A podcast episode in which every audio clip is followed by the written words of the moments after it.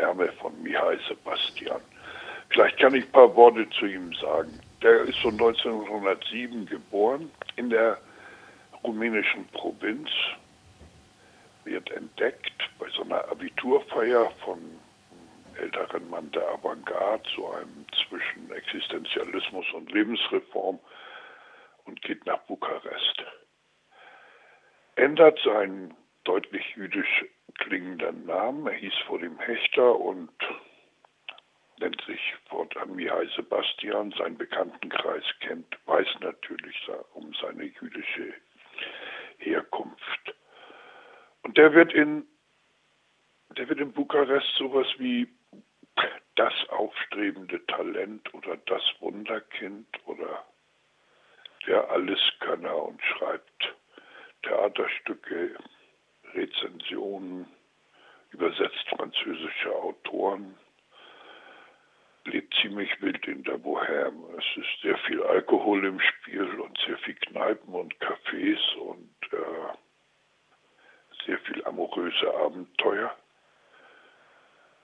Dieser Mensch beschließt 1935 Tagebuch zu schreiben. Überhaupt nicht in der Erwartung, dass das Grauen, das dann später kommen wird, in diesem Ausmaß jedenfalls nach Rumänien kommt. Und weil diese kleine Schicht von Intellektuellen, von, von Bohemiens in Bukarest, sehnsüchtig nach Frankreich und nach Paris guckt, merkt man seinen Tagebüchern auch an, die sind ein bisschen angelehnt an den großen André Gide. Also sehr selbstentblößend, sehr selbstironisch, sich in seinen Macken auch den Lächerlichkeiten preisgebend. Wenn seine Freundin ihm treu ist, dann ist sie wunderschön und wenn sie ein paar andere hat, dann sind ihre Busen zu klein.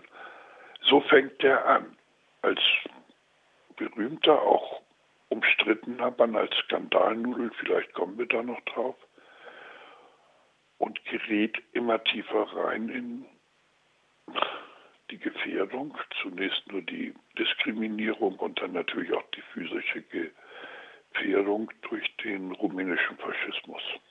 Das ist er ungefähr. Und damit habe ich kein Wort darüber gesagt, wie großartig er schreibt. Du hast jetzt gerade den rumänischen Faschismus angesprochen. Äh, in dem Zusammenhang wird ja sicherlich auch von den Eisernen Garden sprechen. Was hat es denn mit dieser, was hatte es denn mit dieser Eisernen Garde auf sich? Ja, sein Leben verläuft ja so, dass er mit die, dass die, die Menschen, mit denen er so großartig feiern und Theater machen konnte, mehrheitlich sich der Eisernen Garde zuwenden. Die Eiserne Garde gilt ja als die als die engsten Verbündeten Hitlers. Es wird ja richtig bewaffnet ausgefochten, ob er die Eiserne Garde die Staatsmacht in Rumänien erlangt oder eine andere faschistische Formation die von Antonescu, die ja eher auf Staatsapparat und nicht auf Straße, eher auf Militär und nicht auf Massenmobilisierung äh, setzt. Und in Rumänien setzt sich ja die staatsorientierte, autoritär-faschistisch antisemitische Variante durch und die Eiserne Garde kommt teilweise ins Gefängnis und lebt dann ja teilweise auch im nationalsozialistischen Exil in Berlin. Was für ihn das große Lebensproblem ist, diese Leute mochte er richtig gerne. Und diese Leute fangen auf den Partys an, äh, faschistische Reden zu schwingen, antisemitische Reden, bei denen er immer ausgenommen wird. Und es ist ihm schon ein großes Problem, ob er mit denen total brechen soll oder ob er, naja, wenigstens so, ähm, so etwas wie Freundschaft, persönliche Wertschätzung aufrechterhalten kann. Das ist natürlich kein Problem mehr in den späten Jahren, als er so bedroht ist. Aber zunächst ist ihm das ein großes Problem und ich glaube, wir alle kennen das aus unserem Bekanntenkreis. Seine Tagebücher über den Zeitraum von 1935 bis 1944, 1945 ist er gestorben, sind ja lange Zeit verschollen gewesen oder wurden nicht veröffentlicht und erst später, viele Jahre später, wurden die ja dann veröffentlicht und es gab ja dann auch in Rumänien eine große Diskussion darüber, über die eigene faschistische Vergangenheit. Ja klar, ganz viele Leute die sich nach 45 dann als Gegner des Faschismus und Antisemitismus geoutet, äh, bezeichnet haben, die werden in diesen Tagebüchern natürlich als Faschisten bezeichnet. Und das war für viele ein Problem. Das ist ja einer der Gründe, weswegen Claude Lancement von diesen Tagebüchern so schwärmt oder Philipp Ross, dass, dass wir Einblick kriegen in eine intellektuelle Szene, die sehr, sehr anfällig ist für Machtfantasien und für Staatsnähe und für Pogrom und für Antisemitismus. Wir müssen ja immer bedenken, in, in Rumänien ist das ja ein unglaublich schleichender Prozess. Hannah Arendt schreibt an einer Stelle bis 1933 war Rumänien der antisemitischste Staat Europas. Das stimmt und, und an jedem Nationalfeiertag haben nationalistische Studenten in Bukarest Juden verprügelt. Da konnte man den Wecker nachstellen, das war Ritual. Aber gleichzeitig durch die Korruption und die Nichtanwendung der Gesetze ähm, gab es ein jüdisches Leben, das dennoch seine Nische gefunden oder durchaus auch manchmal seine Freiheit artikuliert hat. Ähm, solche Größen wie Paul Celan oder, oder Rose Ausländer, die kommen ja aus Tschernowitz, haben also in Rumänien gelebt oder später auch noch Edgar Hilsenrath. Und die beschreiben, dass das Leben immer ging, weil man gegen die Gesetze leben konnte. Das hört dann sehr schleichend auf. Und zunächst können wir sowas lesen wie jetzt ist verfügt worden, dass Juden keine Skier haben dürfen. Und er sei doch so ein leidenschaftlicher Skifahrer.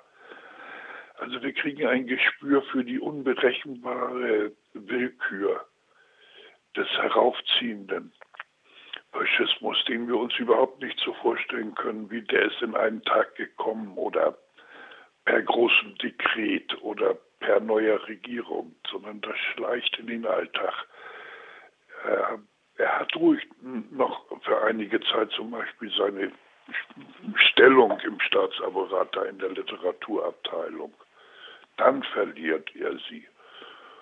Und erst durch das Bündnis mit Deutschland, Rumänien ist ja sehr spät an die Seite Deutschlands gekommen, weil es Deutschland hat außenpolitisch Gebietsansprüche von Ungarn protegiert. Das ist der Grund. Erst dann wird alles so lebensbedrohlich und erst dann wird alles so, so ungewiss, ob man da physisch unbeschädigt rauskommt. Eine ungewisse Zeit also, über die Michael Sebastian in seinen Tagebüchern, Tagebüchern von 1935 bis 1944 berichtet. Und das Ganze wird es ja natürlich auch am Sonntag, diesen Sonntag, den 13. Dezember, hier in Freiburg im Stadttheater geben um 20 Uhr. Du, Thomas, wirst eine kleine Einführung, äh, eine kleine Einleitung geben und im Anschluss wird es dann eine szenische Lesung mit Robert Stadlober geben über die Tagebücher von Michael Sebastian. Ja, ja, und das ist viel wichtiger, viel, viel wichtiger, wie, gro wie großartig Robert Stadlober den Michael Sebastian verkörpert.